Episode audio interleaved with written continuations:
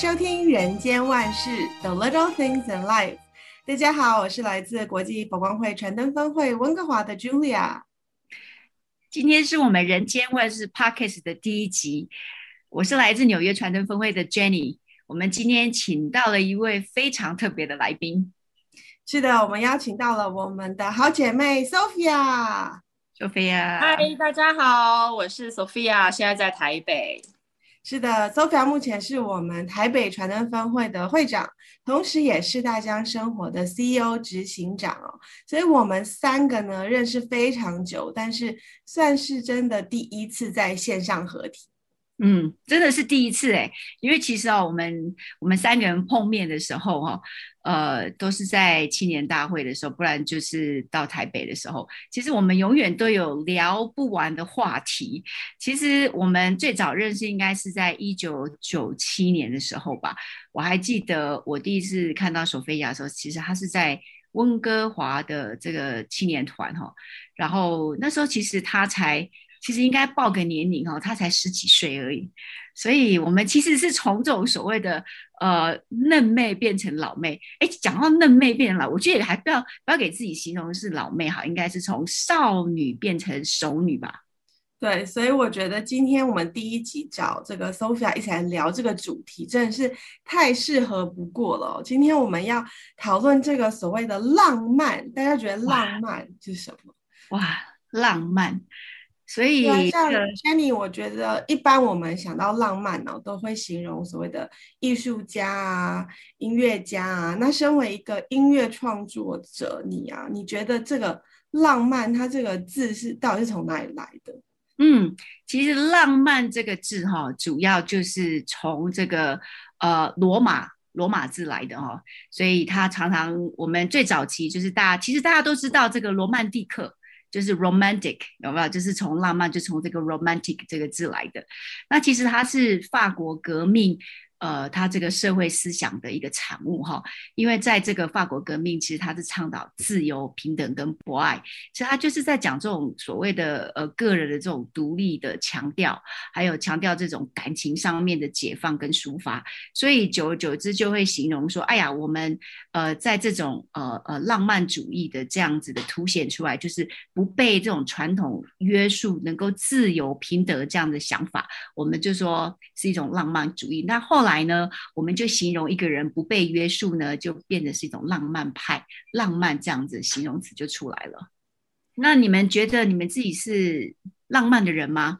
我应该来问问索菲亚哈。我觉得索菲亚对我来讲是一个非常浪漫的人，因为在我以前认识他这么二十几年来，我总觉得他是一个。非常不被约束的一个这样子个性的人，对啊，我就是一个浪漫的女子。从我觉得从以前在温哥华的时候，我觉得就像刚刚讲的吧，就浪漫的定义是什么？那我觉得过去我们在温哥华办活动的时候，其实我们是在创造一些很欢喜或者是很开心、很快乐的一种氛围。我觉得那个也是一种浪漫，然后让大家的心能够凝聚在一起，然后在这个地方共同成就一个。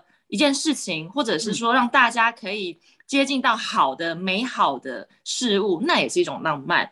所以我觉得我是一个浪漫的人呢，就是当下承担，当下承担的时候，说哎，好像是要叫我们当会长这样。那时候我也很心里面也非常的觉得啊，好恐怖啊，怎么好像来没多久就要当会长？可是那时候有 Julia 在，还有很多佛光青年在在的时候，大家就是一群很浪漫的人在做一个很理想、很梦想的事情，要把这件事情让更多的人。加入佛光青年，所以我觉得是浪漫的。嗯，嗯，所以当他这样子讲的话，那 Julia，我们两个应该也算是一个浪漫的人喽。应该都有多少有一点浪漫的因子在哦，所以其实我们讲到浪漫，它不只是一般我们认为的只是男女的感情的这种浪漫，其实生活有很多不同的方式都是浪漫的。就像星云大师他曾经也写过一篇文章，就是在讲怎么样活得浪漫，怎么样是一个浪漫的人生。大师有说，其实浪漫就表示他是一个不拘小节，和别人不一样，或是他的生活有很有个人独特的色彩，例如像我们刚刚讲到的艺术家啊、诗人啊、音乐家、文学家等，他们都会很清楚自己的要的是什么，有很有自己独特的想法。那因为他们不是很合群，嗯、所以人家就会觉得，哇、哦，这个人跟我们很不一样，所以他们也可以称作为是一种很浪漫的人呢、那其实，在这篇文章里面，大师有提到六个不一样的浪漫的人生，所以我觉得今天很适合我们三个一起来讨论看看呢、哦，究竟什么是浪漫？那第一个大师提到。浪迹天涯就是一个浪漫的人生，你们觉得谁谁有这样子的这样子浪漫的因子存在？我觉得讲到这个浪迹天涯是浪漫人生，我觉得最适合索菲亚了，因为他这个人哦，其实从我以前认识到现在就是独来独往，但是其实他独来独往的时候还带有一种神秘，你知道吗？因为我每次我没有独来独往的时候，你不知道而已，是吗？是吗？因为我每次看到他的时候，就从哪边你知道吗？就从脸书上面才知道哦，原来他去了那边，原来他去了那边，而且他还有一个特点哈，他独来独往哈，而且呢，常常跟他写简讯都是不回的，这个应该算是浪漫的浪漫，就是大师讲浪漫天涯是浪迹天涯是浪漫的人生。索菲亚，你你自己觉得呢？对啊，我是啊，因为我认为，如果说以大师讲的这个浪迹天涯是浪漫人生，我是还没有到浪迹天涯啦，我就是还是有目的性的浪迹天涯这件事情，就是说我还蛮 enjoy，就是去每一个不同的国家，然后感受不同的文化，然后呢，我觉得我个人也不是一个很害怕孤单或很孤独的人，比如说我吃饭，我可以一个人吃饭，我可以很 enjoy 的在当下。那个氛围，跟我可以看到来来往往很多的人，然后可以 inspire 我想很多的事情，或者我可以观察这组人到底在干嘛，那为什么会有这样的动作？所以我觉得我个人就是一个还蛮情绪。蛮有蛮很，就是应该怎么说，很 emotional 的一个人，就是情绪稍微的比较丰富一点的人。所以我觉得在呃浪迹天涯的过程当中呢，我很能够 enjoy，所以这个也算是一种浪漫，我不需要任何的依靠，就很像是很多师傅啊，在我十八岁的时候，我也觉得哦，当师傅好好哦。曾经有一个觉得哦，其实出家还是蛮好的，但现在是比较没有了。但是我是说，在我十八岁的时候，我觉得哎也很好啊。他们就这样悄悄的我来了，然后就悄悄就走了，然后。挥一挥衣袖，然后不带走一片云彩的概念。他们永远出去就是一个小小的布袋，里面呢也就放着很基本的东西，也没有像我们这样大包小包的，很没有负担。所以我觉得没有负担跟没有家累，真的某种程度也是一种浪漫，可以很 enjoy 自己的生活，也是一种浪漫。嗯，这个我目前是还蛮 enjoy 的啦。所以你觉得你是就是有一种敏感的体质嘛？就是你可以自己出去，然后可以感受到一些可能人家感受不到的事情。嗯，你是说 敏感体质是不是那种敏感？我是说，就是你可以看很细，就是比较细腻的一些性格。对，可能因为我是业务的关系，所以我很喜欢观察人这件事情。所以在每个人在做每个动作的时候，其实他都会有很多的背后的一些意义。所以其实某种程度来讲的时候，我也会很喜欢这样看，然后在心里面想说，如果我是他的时候，或者是怎么样说，我会有什么样的反应？那所以就是他就会不断的是 training 你自己会呃不断的去做这样的一件事情。那久而久之，其实他也就是你的一个你讲 ability，他就是你一个一个一个一个就是非常自然而然的事情。那我也认为就是。呃，有时候当有人在你旁边的时候，你反而会分心，你没有办法很专注的在那个当下。譬如说，像 Jenny 有孩子、嗯、啊，我要吃东西嘛，巴拉巴拉巴拉，你可能就会觉得，哎、嗯，你可能在很 enjoy 一个，可能在看，可能在喝一杯咖啡，然后在进入一个很很美好的情境当中，可是你很容易被打扰。可是当你一个人的时候，你可以很 enjoy，很把握当下。对，所以这也不算是让，这也算是敏感体质吗？这算是比较有点情绪的累积。譬如说下雨天的时候，在在下雨天的时候，我就很喜欢。以前出差，我就很喜欢在窗边，然后叫一杯咖啡，我就很喜欢听雨的声音，然后就是很 enjoy 那个感觉。我会闻得到雨水的味道，我会听得到雨声在滴滴答答时候那个，我就会唤起我很多很多的一些。回忆的东西，情绪对，所以我觉得那个时候你可能可以创作一些东西。所以我记得我以前在 high school 的时候或大学的时候，我其实很喜欢写一些文章，然后我很喜欢写一些小品的东西。然后说认识 Julia 的时候，我我 Julia 都常常说，你怎么会写这么多的东西？对，我那时候跟他分享过，我以前反正就写一些零零口口的名言啊，就丢了。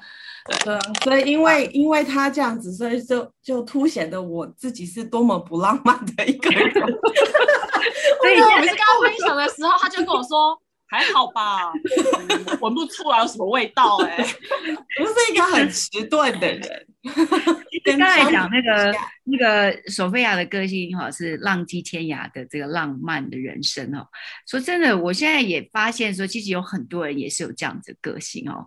那我我想说，我们来讨论一下第二点，大师讲到这个一见钟情是浪漫的交往，我觉得这个应该这一点应该很适合 Julia 耶。因为我觉得，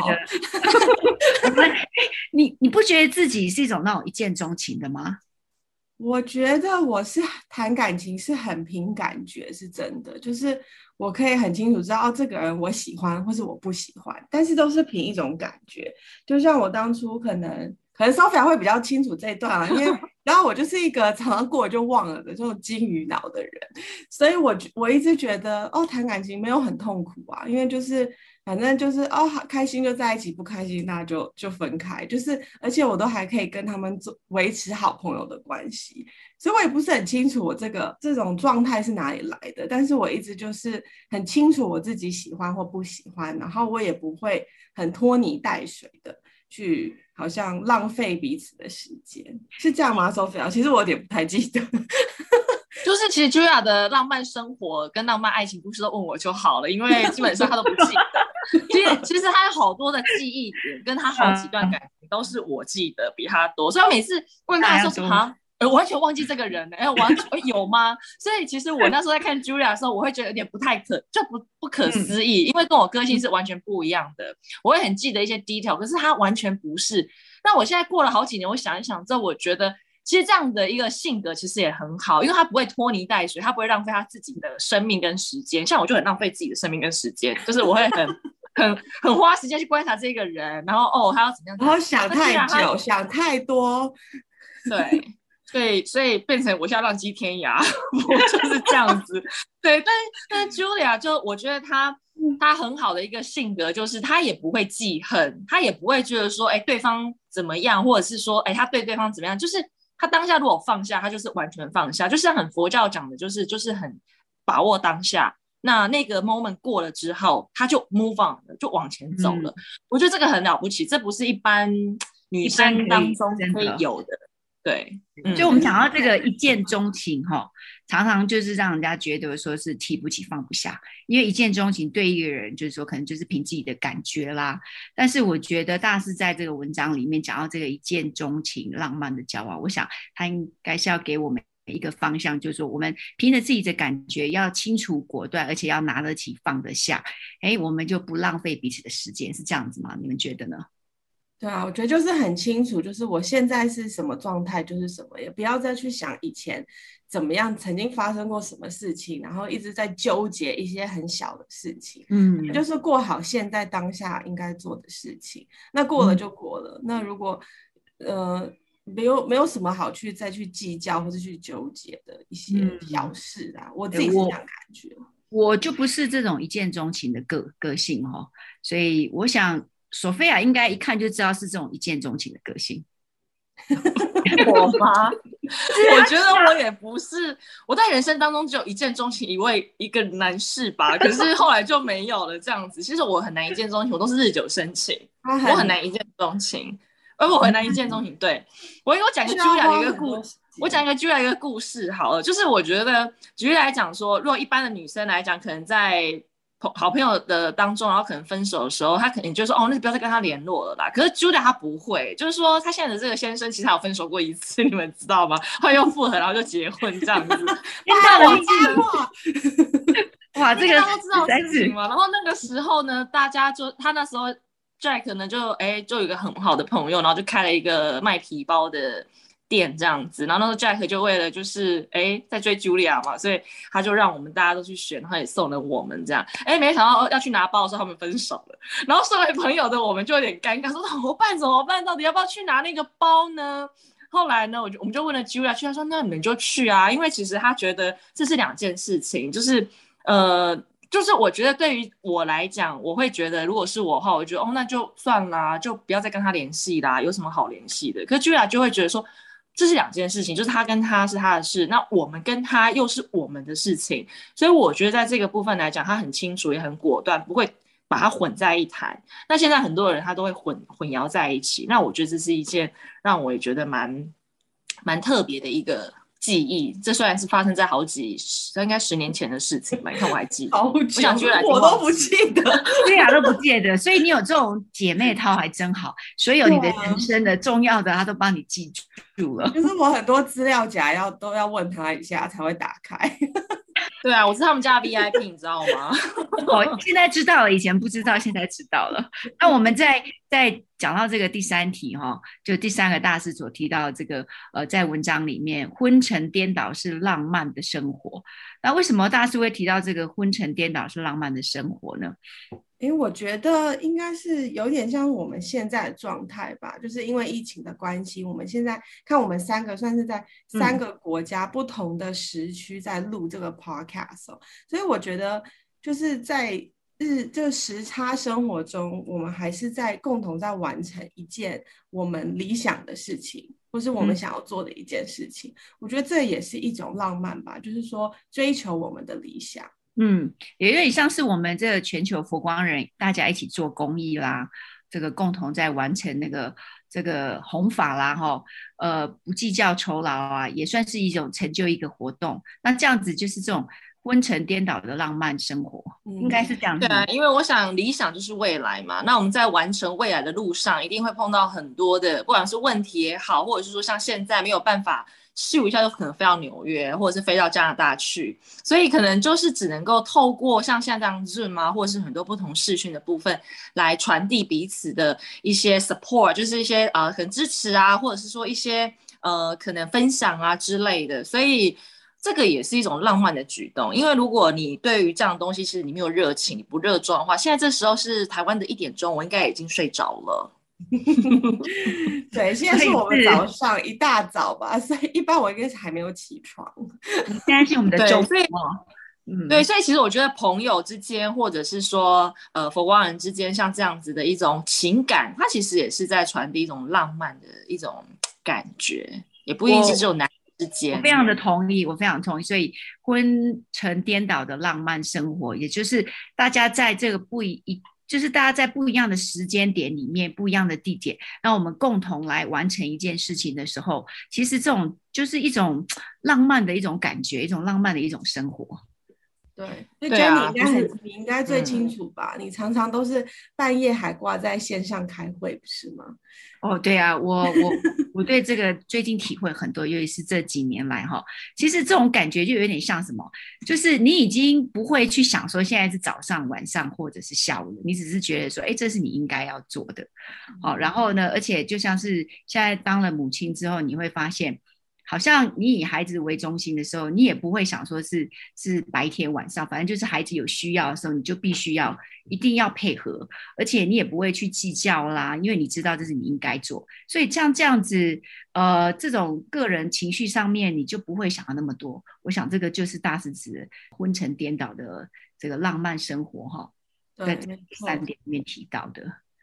那第四点，大师说到说风凉话是浪漫的语言，大家觉得这个这个是什么样的解释？这个就应该要请这个我们最浪漫的 Sophia 来，对，你要唱一首歌才对。来来来，正好最冷的问题丢给我吧。这首歌正好表达了，你们这是浪漫至极啊！这个真的就是刚好这这一首歌刚好就是形容的非常的好。索菲亚，我们很久没有听你唱歌，来吧，来吧。明月几时有？换句俩接。把酒问青天。换 Jenny。明日几时有？你们太夸张了，傻眼大傻眼。然后呢，最后一句，其实就是珍惜当下啊，就是说，像应该不讲风凉话，就是说，我们的风凉话定义可能就是说在，在呃现在来讲的话，应该是比较偏向是珍惜当下，然后把握时机这件这个概念这样子。说起大师写的这四第四点，说风凉话是浪漫的语言，哈，其实就有一点像是要把握当下的这样子感觉。嗯嗯，或者我觉得也可以讲到我们现在不是很流行的话，所谓的月光族，就是可能他就是。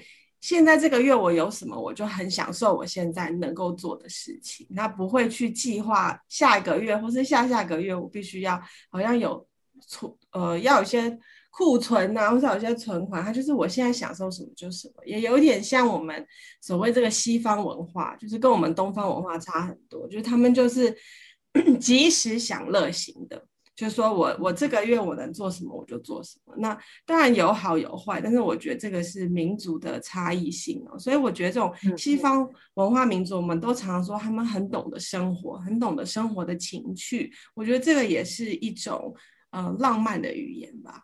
嗯，那大师在文章里面讲到第五点哈，不修边幅是浪漫的形象。这个不修边幅，好像好像这种感觉，就是他不跟着流行走，很清楚自己的喜好。对，我觉得其实我们身边都有这种朋友，嗯、就是他可能会当下你会觉得这个人很一意孤行，或是他就是。很嗯很呃喜欢一些别人不喜欢的东西，可是我觉得换一个方方式想，是他很清楚他自己的喜好，就是他很清楚这个适合他或是不适合他，那他也不会在乎其他人的眼光，所以我觉得这个对自己的了解，这也是一种很浪漫、活出自己的一种方式。我们应该都不是这种哈，这种会留着。会随着流行走的吧？不算是，我觉得不算是。对，应该不算。像我觉得我们的朋友当中，可能是像陈玉双，他就是属于比较不修边幅型。我不知道很可能很多人，我不知道大家知不知道陈玉双，但是我觉得他也是一个蛮蛮特别的人。他就是还蛮自己知道自己喜欢的 style，嗯，然后也不会追求就是现在盲目的一些流行元素啊放他身上。对，所以这是这是也是一种很浪漫的形象，久而久之，那代表就是他的形象跟代表了。嗯，对。其实我觉得我我先生也是很属于这样子的状态，啊、就是像有像有时候最近流行些什么，我就会说，哎，我就会买想要买回来给他给他穿啊，或者给他用啊。可是他会很清楚，他就说，嗯，这个我不喜欢，或是这个不太适合我。嗯、可是我说，但是现在很流行，就是大家都都这样穿。他说。但是我觉得我不喜欢，所以他很清楚 yes or no，所以久而久之我就不喜欢买东西给他，因为我觉得 每次都被拒绝很伤心，所以就自己买。哎、欸，所以一讲一讲到这个哦，我也是这样哎、欸，因为我我先生也是会呃，对啊，你先生也是艺术家、音乐家，他一定很清楚自己的喜好，而且一定是非常浪漫的。但他清楚自己的喜好，可是他并不清楚我的喜好。这个就是一种，对，他对自己浪漫，对你不浪漫喽？应该说是，其实讲明白，我自己也不是一个很浪漫的人哈，因为我会很清楚告诉他这个现实条件，这个太贵了，不贵，甚至呢，我还会自己偷偷拿去退，然后，然后问我说：“哎，我说你的东西呢？”我说：“啊、哦，这个，嗯，这个很好用，但是呃，就拿去退了，钱比较重要。” 所以这个 太太，哎，我真的很伤心吧？对啊，我觉得这种就是就是不会跟着流行走，但是久而久之，他就干脆就干脆就问我说我要要什么，然后连他送我这个玫瑰花，我都会说你拿去拿去佛前供佛吧。然后他说这花是爱我说那你拿去佛前供佛，那不是更好吗？所以这个这个他就会说啊，你好像也不是一个这样浪漫的人。不过大师讲这第五点，不修边幅是浪漫的形象。呃，很清楚自己的喜好，嗯，我觉得我也蛮符合这样的条件的。怎么说？嗯、对啊，因为我很清楚自己的喜好，哦，很清楚，跟着随波逐流，是不是？对啊。那我们在大师的文章里面也讲到这个第六点，任性逍遥是浪漫的性格。在禅门里有不少的禅师也有这种浪漫的个性。呃，就像是这个原始佛教里面罗汉的呃言行啊，也是浪漫的特征啊。然后我们不能说浪漫的人有什么样重大的缺失，但是他有一种这种任性逍遥的呃特点，对不对？对，其实那个刚刚 Jenny 有提到，其实，在那个禅门里面有很多这种很浪漫性格的，不管是禅师或是高僧大德。所以我不知道，像 Sophia，你有没有？觉得有哪一位特别，就是讲到这一块，呃浪漫的性格会特别在脑海里跳出来的？可能就回到我之前第一个讲浪迹天涯是浪漫浪漫的人生这一块部分，就他喜欢独来独往这个，然后也没有这个累赘，所以我就会想到之前像那个顺治皇帝，他虽然说当了皇帝又有江山又有美人，但是我觉得他后来也出家了，那他也写了一个诗词：天下丛林饭似山。阿谀到处任君餐，黄金白玉非为贵，唯有袈裟披艰难。其实我觉得，在这样的四段短的四句短短的这个词语当中，其实也显出说他对于这样子的一个洒脱，那对于这样子的一个人生，他其实很有他自己的目标。所以我对我来讲，他的这一段诗词是蛮浪漫的。嗯，没错。那 Jenny，你这边呢？我觉得哈，像我们的这个呃，大家应该听过一个非常有名的，叫做佛印禅师跟苏东坡。